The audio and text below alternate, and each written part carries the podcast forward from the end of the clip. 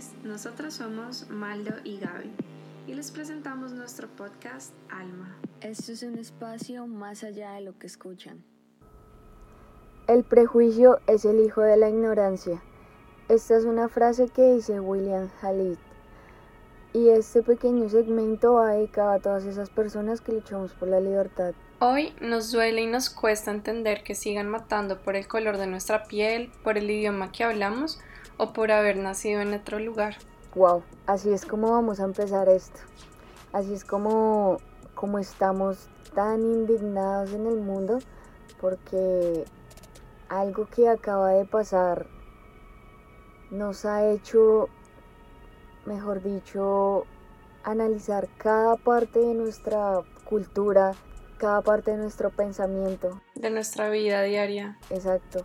O sea, esto no significa de donde tú vivas, de donde estés, eh, si te fuiste de tu país, si de donde sea. De donde venga, si estás en el país donde naciste, porque al fin y al cabo, aunque haya pasado acá en Estados Unidos, es algo que incumbe a todas las culturas y a todos los países, porque en este momento, ya en 2020, nuestros países son una mezcla. Todos estamos eh, viajando a diferentes lugares, cada día conocemos otros lugares y es normal que en esas experiencias que suelen ser también muy bonitas pasen situaciones como el racismo o la xenofobia porque vienes de otro lugar o porque te ves diferente. es verdad. Nomás en Colombia lo empezaron a sentir con la gente que empezó a llegar de Venezuela. Eso no solamente significa que sea con las personas de color o sea, tú estás siendo racista también o xenofóbico con, con, una persona de un lugar. Entonces, o sea, ¿cuál es la, la actitud que debemos tomar ante esto?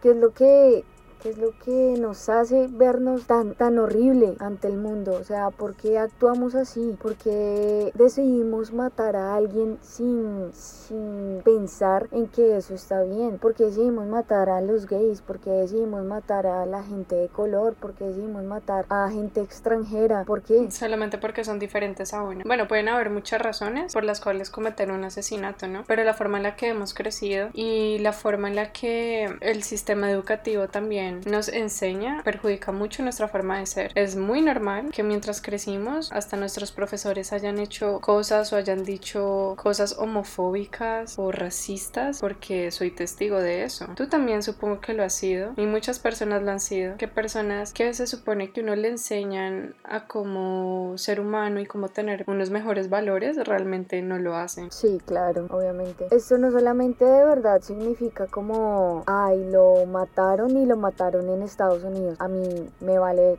Un culo. No es así. Exacto. Y no es así.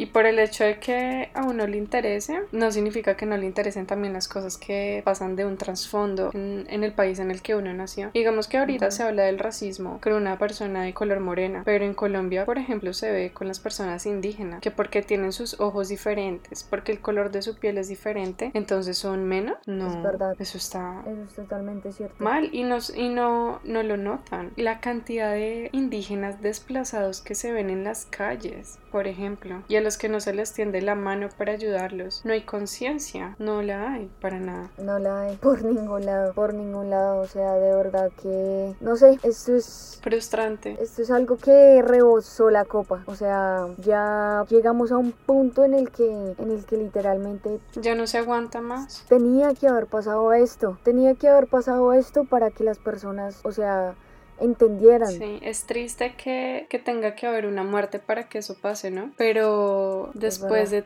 tantos años de esclavitud, eh, realmente esa transición es muy difícil. Y por eso la gente dice, no, que mm, tienen las mismas oportunidades, ahora ya no hay esclavitud. No son las mismas oportunidades, porque mientras que ellos sufrieron la esclavitud, sus antepasados, digamos las personas privilegiadas o personas blancas, pudieron tener ese trabajo, pudieron empezar a crear, digamos, su, su bienestar, ¿no? Para ellos y su familia y las familias que vienen de seguida. Sí, es diferente. Y pues, o sea, es que ya es hora de que pensemos diferente. Estamos en el 2020, siglo XXI.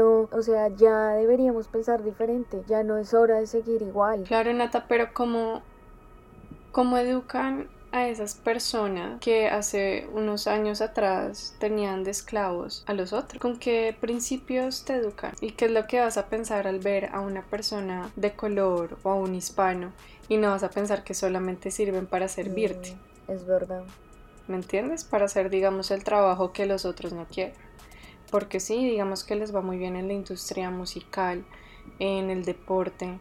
También hay personas que, o sea, ya surgen en muchos aspectos, en muchos ámbitos de la vida. Tipo Obama. Exacto, pero realmente fue igual a como una persona privilegiada o digamos blanca lo pudo haber hecho. Mm, la verdad, no creo. Yo tampoco lo creo. O sea, no, la verdad no lo creo. Imagínense cómo se deben sentir, o sea, literalmente vivir en un mundo así lleno de racismo es súper, súper fuerte. Y como empezar a crearse, porque ellos pues salieron de una esclavitud y ahorita se están creando, están viviendo apenas. Sus costumbres ya las venían trayendo, pero están también creando nuevas. O sea, es el momento de libertad de expresión y en el que pueden sacar toda esa rabia reprimida y lo que yo pienso es, no es lo mismo que tú vayas y de pronto protestes contra algo ajeno a protestar contra algo donde por lo menos un miembro de tu familia fue asesinado. Es muy diferente es muy diferente. Y ahora, literal, como que lo matas por ser racista. ¿Y quién lo mata? Wow, un policía. ¿Qué? Gran combinación. Yo sé. Y también pasa al revés. O sea, como estábamos diciendo, el racismo no solamente es entre personas blancas y morenas. O sea, pasa entre todo tipo de razas. Digamos, cuando empezó lo del coronavirus, con los chinos, que ya no te acercas a un chino porque tiene el virus. Con los morenos con los hispanos porque creen que son menos. O bueno, por lo menos en países del primer mundo. Y en países del tercer mundo con personas del campo. O es más, entre, misma, entre las mismas ciudades. Exactamente. No, es que a mí me caen malos de tal lugar porque son de allá. Y nada más. Qué pendeja. es cierto. Ese, ese problema lo tenemos bastante en Colombia porque muchas personas dicen como no, que Medellín es mejor o que Bogotá es mejor o que en Bogotá dicen muchas personas como no, es que todos vienen acá a quitarnos el trabajo y tipo, oigan, o sea, literalmente véanse cómo se están, o sea, acoplando a esto, cómo están actuando. O sea, de, de esta manera no debería ser el mundo, sinceramente. O sea, es algo estúpido. Para que hayan cambios, para que hayan cambios, han tenido que pasar este tipo de cosas a través del tiempo. Es verdad. Eh, hoy vi un video donde la, la, hija de George Floyd decía que su papá era un héroe.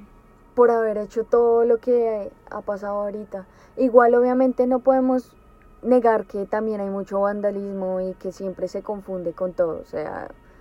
Eh, claro, en cualquier protesta entra el vandalismo en alguna forma. Es verdad. Tipo como se cuando... Ha visto, se ve siempre cuando pasó en Colombia. O sea, yo sé que yo no vivo allá, pero yo me mantengo, o sea, como pendiente, de las, cosas, que, cosas que, pasan, porque, o sea, no importa que tú no vivas en, en, el lugar donde naciste, pero tú siempre vas a ser de allá. Nunca va a cambiar eso. Vas a tener tu parte ahí. Exacto. Y están tus amigos, está tu familia, la gente que quieres todavía. Y cuando pasó lo de Dylan, pues o sea, obviamente eso fue como, ¿qué? Todo el mundo fue como... Es masacre policial y ese es el problema. O sea, la gente está cansada de que esto siga pasando. Fue una comparación muy acertada y es que, por ejemplo, los pilotos, ellos no dicen, no, solamente algunos pilotos son una manzana podrida y otros sí son buenos. No, o sea, no es que algunos pilotos cojan y vuelen bien y otros estrellen el avión contra una montaña. ¿Cómo pueden decir eso de la policía? No es que una policía coja y te mate y otros no maten. O sea, un principio básico para ser policía debe ser tienes que proteger a los ciudadanos. Es verdad, es verdad. El señor lo estaba apuntando, no estaba haciendo una vaina del otro mundo como para decir que el policía se estaba defendiendo de algo, al revés. Al revés, él mismo estaba asesinándolo. Y yo creo que pues ni siquiera nosotros sabemos cuál fue la, el, el motivo como tal de el señor, no me sé el nombre, porque la verdad, o sea, no, no me interesa saber el nombre de alguien que hizo esto. O sea, saber que mató a esa persona y esa persona le suplicaba por su vida y porque literalmente lo asesinó. O sea, es que lo asesinó, ni siquiera fue un disparo. O sea, el man lo tuvo ocho minutos, ocho minutos con su rodilla en el cuello. Al frente de todos. Sin misericordia. pasa por su cabeza. Entonces, no me interesa saber el nombre de él. Y duró 8 minutos con la rodilla, pero duró 3 ya inconsciente. de 2 a 3 minutos, donde la gente le decía, oye, mírale el pulso. Y se lo revisaron y aún se dieron cuenta de que no tenía pulso y siguió con la rodilla en su cuello. Entonces, ¿qué parte, qué parte de ser humano es eso? ¿O de protección? Y ellos dos se conocían desde antes. Ellos dos tenían como, como una... Eso dicen. Trabajaron en el mismo lugar. Sí, eso, eso, eso dicen. Entonces, pues, entonces ya eso era desde antes y el man como que estaba ahí como con su odio y su racismo que pues le dio el primer papayazo y de una ya, aquí fue. Pensó que no lo iba a matar, pero pues, brother, se te pasó la mano, literalmente. O sea... ¿Y si viste que la esposa del policía también firmó los papeles de divorcio? Wow. ¿Se quiere divorciar del pues, man? Me parece muy bien. ¿Por qué lo hará? Porque hasta ahora se dio cuenta de la persona que era. O será que ya lo sabía antes y con la presión de los medios lo decidió hacer. Es complicado, es complicado. Entonces, miren, acá hay algo muy, muy relevante y es que se combinan dos cosas, la autoridad y el odio o un racismo. No sé, o sea, se combina todo. Por eso como que fue como tan impactante que, que ya es, o sea, ya basta, ya basta porque, o sea, no solo hablamos de que solamente lo mató una persona regular, lo mató alguien con una autoridad, alguien que se supone que te debería proteger. Es lo mismo que veníamos hablando de lo de Dylan, que pasó en Colombia. A él también lo mató la autoridad. Entonces combinen esas dos cosas con, con, esta muerte, con estas muertes, combinen todo eso y quizás todo siempre va a llevar a un mismo lugar o a un mismo pensamiento y es que no nos importa la vida de la otra persona. Es que yo creo que cualquier tipo de autoridad que se mezcla con el odio. Hasta ahí llegó es egoísmo, es egoísmo, es pensar en uno mismo, es ni siquiera pensar en uno mismo porque ese man ahora está en la cárcel, el man que ganó con matarlo, nada, nada. Es cierto. Pues la verdad yo creo que, que no sé, yo creo que él no se imaginaba que, que él iba a morir. ¿Que lo iba a matar? Ajá, yo creo. Yo creo que él no se imaginaba en ese momento. En ese momento como que se le nubló la cabeza o algo. ¿Sabes? O sea, yo realmente no sé cómo funcione eso, o sea, tener un odio tan indiscriminado hacia una persona que no sepas cómo reaccionar en ese momento hasta causarle la muerte. Pero qué pesar y qué mal que se haya ido esa vida, pero por lo menos ya no está en la calle y esperemos que no esté en la calle haciéndole lo mismo a otras personas. Y esperemos que los que están ya tengan una lección de vida con esto que está pasando, que no tenga que ser en vida propia para darse cuenta que esto está mal. O sea, si nos ponemos a hablar de todas las muertes que han pasado de esta misma forma o, hasta peores, no acabamos. Nos podemos quedar hablando cuántos días. No se acaban. Sí, o sea, es que básicamente esto es un sube y baja terrible, o sea, venimos venimos de unos días súper fuertes y pasa esto, a la gente le valió madre salir y protestar por su libertad y por su color. Por la libertad de otros. Porque hay gente que es consciente, hay gente que es consciente de que de pronto no han pasado por estas situaciones, pero han tenido de pronto un amigo que ha pasado, o solamente el hecho de sentirse humano y sentirse afectado por lo que le puede pasar a la sociedad y a las otras personas. Y es muy bonito ver eso, ver que las personas tienen un poquito de como que se les mueve el alma y dicen, no, de pronto antes yo no me fijaba en esto, pero de ahora en adelante lo quiero hacer porque quiero cambiar una pequeña parte del mundo, quiero que si tengo hijos no vean esto en un futuro, que después de 40 años, cuando yo ya esté vieja, no vea las mismas protestas y no vea que mis hijos están involucrados en cosas que pudieron haber cambiado tiempo atrás, solamente con un poco más de amor y conciencia. O que enseñes a tus hijos a ser así, que los, les des esa educación de, no, tú eres de aquí y tú no te puedes juntar con esta persona, ¿sí? Como también eso va... El clasismo. Va el clasismo, sí, exacto. Entonces eso se pone se pone, es un tema muy abierto, es un tema muy, muy difícil, muy difícil, la verdad. Todos pensamos diferente y todos podemos decir como, como, ay, pero eso pasó allá y porque están, y porque están personas aquí pendientes, porque esto, porque lo otro porque nosotros como hispanos estamos pendientes de lo que le pasa a las personas. Porque nos tiene que importar, porque pasó en Estados Unidos y todo se dio en Estados Unidos y qué bueno que le pase eso a Estados Unidos. Yo he leído cosas así, que qué bueno que eso esté pasando acá. ¿Por qué?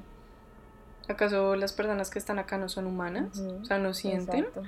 ¿O la vida vale menos? Sí, o cuántas personas que han salido de su país no se han sentido con esa sensación no han sentido eso de ser, o sea...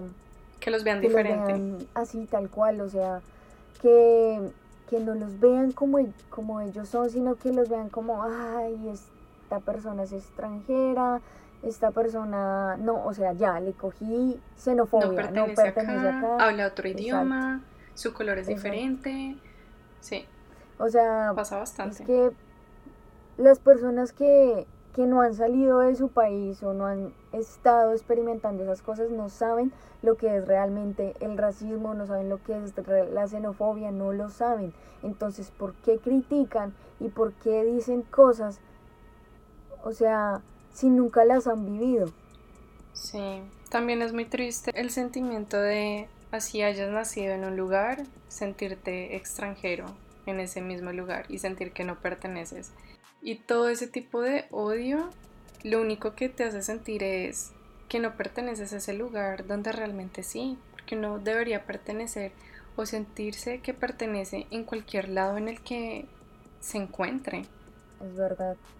Sin ningún tipo de, de miradas, de comentarios, porque el racismo no solamente es gritarle a otra persona, oye tal, bueno, cualquier vaina, sino también se ve mientras estás comiendo o mientras vas a un restaurante y la persona que te atiende te mira mal o no te quiere atender o en el trabajo. Yo creo que eso le pasaba mucho a los asiáticos. Yo creo que en, por ahí a, a principios de marzo o abril yo creo que ellos salían y no sé, como que estornudaban o ah, y supongo que la mayoría de personas se les alejaban. Los miraban como como lárgate de mi lado. O sea, sí.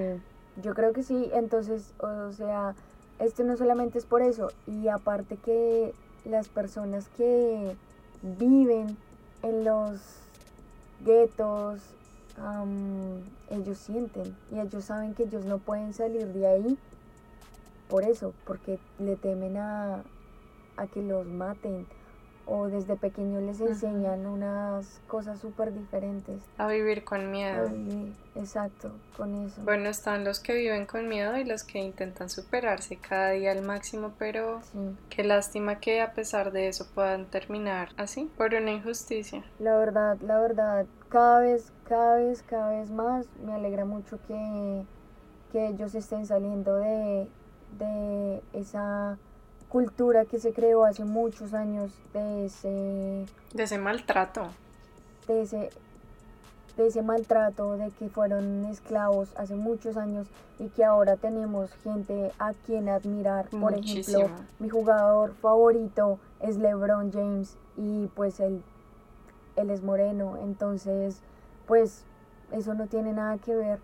Uno de los mejores presidentes que ha tenido este país ha sido Moreno. Ya todo empieza a cambiar culturalmente y empieza la aceptación, pero realmente para los que no están privilegiados sigue siendo casi igual. Exacto. Y también, obviamente, todos sabemos que ellos han luchado mucho y pues nada, o sea, unirnos todos, todos somos todos somos unos, todos somos humanos, entonces... Podemos generar un cambio. Literalmente, no importa el color, no importa nada, nada de lo que seas, no importa si te vistes mal, bien. Con tal de que uno le gusta, está bien. Vamos a generar un cambio. Este año está generando muchos cambios. Exacto, vamos a buscar, vamos a buscar la mejor manera, vamos a hacerlo y, y es todo, es todo lo que tenemos que hacer. Aparte, hagan de cuenta que estamos como iniciando de nuevo. Entonces, esta es la mejor manera de, de buscar esa luz. De hacerlo, iniciarlo con la mejor actitud, con más amor, con menos prejuicios y con una mirada más amplia de lo que realmente somos como seres humanos y todo lo que realmente podríamos alcanzar si estamos unidos. Si no hubiera tanto odio, nada de esto estaría pasando en este momento, porque ya estaríamos más conscientes de que los demás también tienen una vida y que su vida vale igual a la nuestra. Totalmente cierto, David. Un mensaje súper especial para las personas que en algún momento se han sentido mal por ese motivo, que no están solos y que todos, todos, todos nos vamos a apoyar. Gracias. Nos pueden seguir, aparecemos como Somos Alma. Y gracias por escucharnos el día de hoy y recuerden que este es el podcast número uno y más top que vas a escuchar todos los martes de ahora en adelante.